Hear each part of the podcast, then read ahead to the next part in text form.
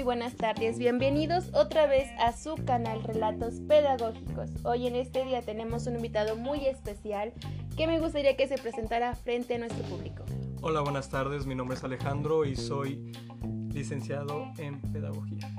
Bueno, el día de hoy estaremos abordando un tema bastante interesante, el cual es el rezago educativo.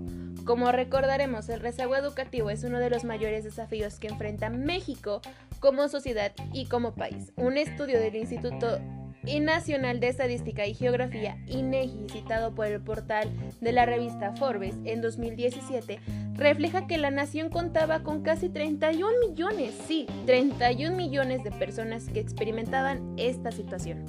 Pero mira, de acuerdo a los parámetros nacionales, el rezago educativo se presenta cuando una persona no cuenta con escolaridad, con la escolaridad o tiene al menos 15 años de edad y no ha terminado la secundaria.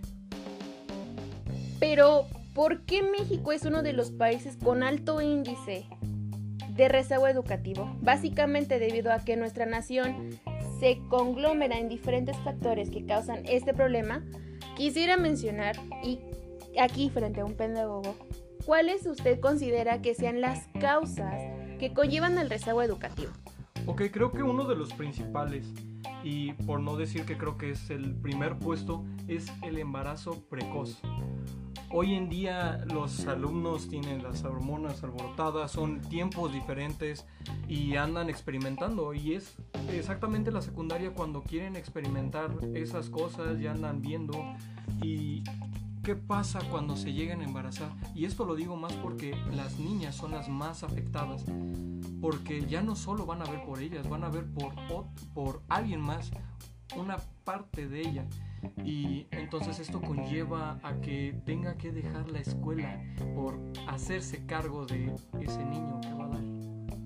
Y hay que tener en cuenta y, y resaltar este punto que es muy importante, que el embarazo a temprana edad lleva a muchas niñas y jóvenes a abandonar sus estudios como tú mencionabas anteriormente, generalmente luego de la gestación, ya que no retoman sus estudios, por porque suelen insertarse en el ámbito laboral para para llevar a cabo a hacerse gasto de sus eh, gastos económicos en lo que lleva al embarazo. Y por lo mismo que te decía, al final ya tienen que ver por otra persona y no solo por ella. Y eso es importante, ya que muchos jóvenes hoy en día presentan pues bastante este problema mujercitas en secundaria que conllevan pues a los embarazos precoces y sabemos que México es un país con muchísima este embarazos eh, jóvenes hoy en día. Sí, y ustedes si creían que esto solo pasaba en, preparatoria o hasta en la universidad, no amigos, no se equivoquen, no caigan en, en, esos pensamientos, puede llegar a pasar también en secundaria y es en donde más les podría afectar.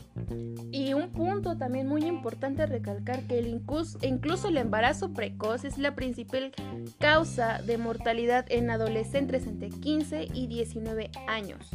En el mundo, el 90% de los casos se presentan en países en vías de desarrollo, entre estos está México. Y otro punto importante a recalcar en que conlleva el rezago educativo es la delincuencia. Dime tú, ¿qué tienes que decirnos ante este punto? Es, un tema importante ya que, al menos en ese sentido, hay muchos alumnos que quieren ver la salida fácil en donde, ¿sabes qué? Creo que voy a ir a, asaltar personas. De, ¿sabes qué? Voy a ganarme la vida de la manera más fácil y no darse ese lujo de alimentar el conocimiento que nosotros como humanos tenemos. Entonces, e, e, es un gran problema porque creo que los papás ahí tendrían que estar al tanto de sus hijos porque sí, en primaria, en secundaria, todavía los papás tienen que asegurar y forjar el camino de esos niños. Fíjate que es importante que el problema en México que desata la delincuencia en jóvenes es por el reclutamiento de niños y adolescentes por partes de grupos delictivos. Sí, señores, delictivos. Narcotráfico, guachicoleros. Esto también conlleva mucho a las drogas y a los abusos excesivos por parte de los jóvenes, que conlleva también abandonar sus estudios. Pero saltándonos un punto de vista también muy importante que conlleva a este rezago educativo que hoy en día estamos hablando es la pobreza.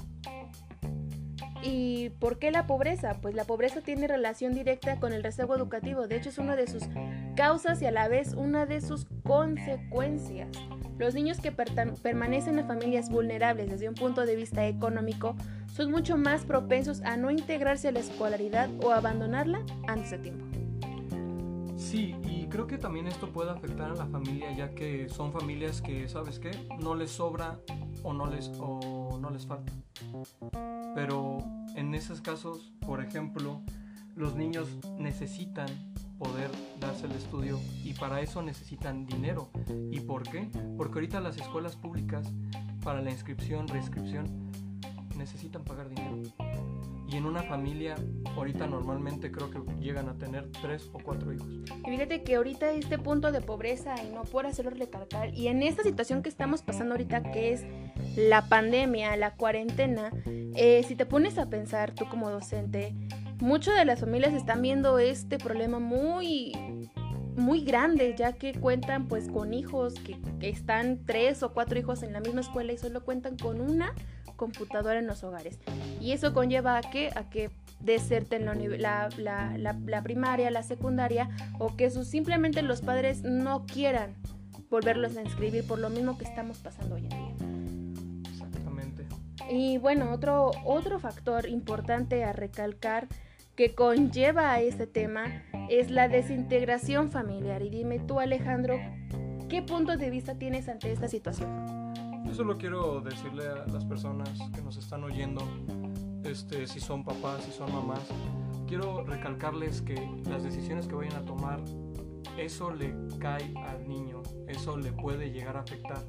Por ejemplo, en una separación, el niño puede llegar a ser el más afectado por la separación de la familia. Y sí, y aquí citando un, un, un artículo de Psicología y Mente, la desintegración familiar, causa que las personas pierdan los roles, en el caso de los niños y adolescentes, el de estudiar. Es decir, que no tengan esa motivación de estudiar por los problemas que están pasando, por el simple hecho de sentirse eh, atraídos o afectados por el problema, ya sea de un divorcio o peleas en la familia, etcétera. Y esto también puede ser provocado por ya sea una de las bases de la familia, que son papá y mamá, pues fallezca, desafortunadamente se puede llegar a dar esa situación y uno de esos niños puede llegar a perder esa base.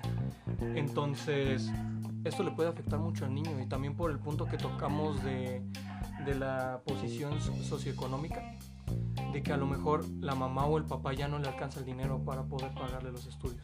Y fíjate que este punto de la pobreza va muy, muy relacionado con el trabajo infantil y como lo menciona el diario Economista, señala que en México trabajan casi 2.5 millones de niños y adolescentes de entre 5 y 17 años de edad.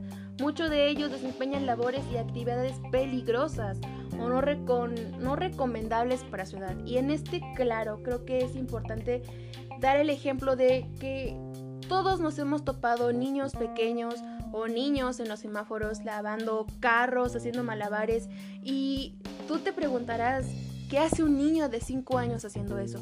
Falta de, la economía, la pobreza o también se podrá decir en este punto que la obligación de los padres al mandar a los niños a trabajar. Esto puede llegar a pasar, no digo que no exista, desafortunadamente si hay familias que tienen la necesidad, pues ahora sí de juntar el dinero para traer el pan de cada día. No digo que no exista, pero también los papás creo que han visto que a veces pueden sacar más dinero de, de, ahí. ¿Y cómo puede llegar a ser esto? Utilizan de manera psicológica a los niños.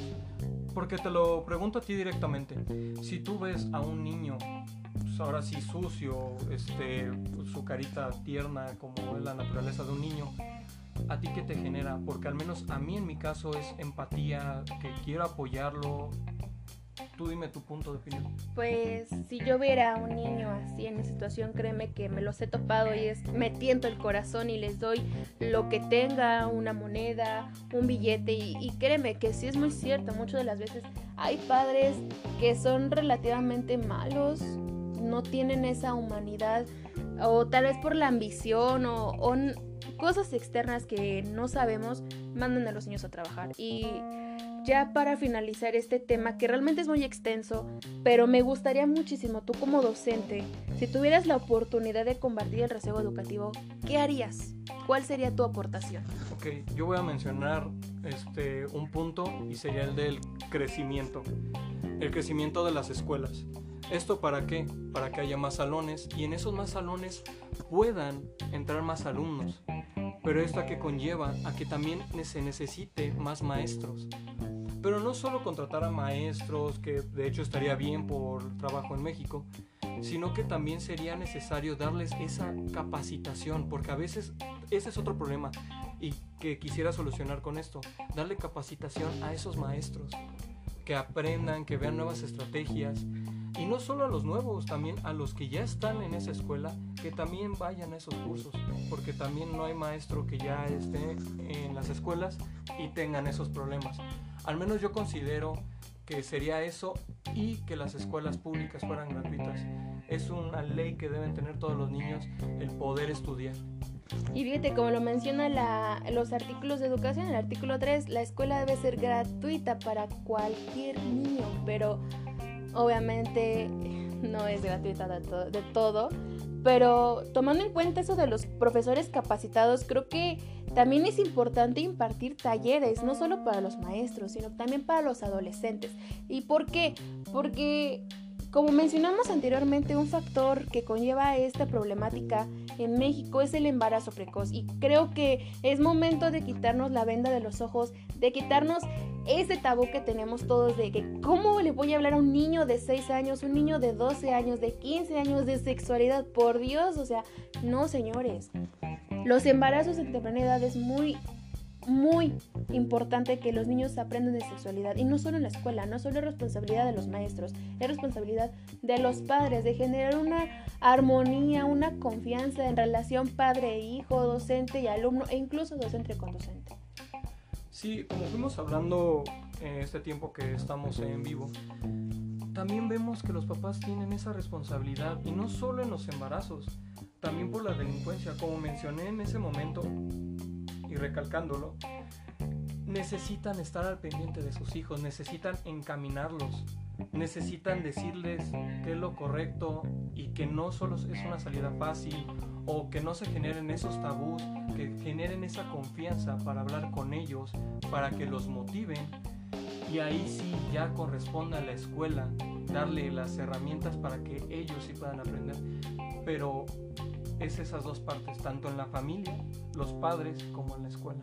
Exacto, estoy realmente concuerdo con todos los puntos de vista que acabas de mencionar. Creo que la familia es un papel fundamental en la educación de los niños, tanto animarlos, eh, eh, enseñarles lo que es bueno y lo que no, y de la mano con llevar una buena armonía entre padre e hijo. Creo que eso es fundamental para motivar a los niños y sobresalir en la educación, porque créanme, la educación es muy importante que para mejorar el país y para mejorar a nuestros queridos y futuros niños.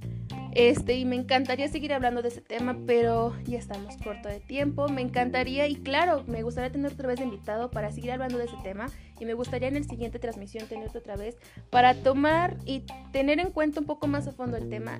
En serio, agradezco bastante tu participación en el, en el programa.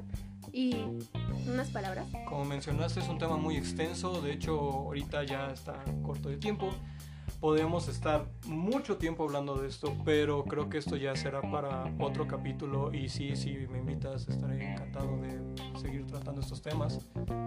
Y pues nada, muchas gracias por escucharnos.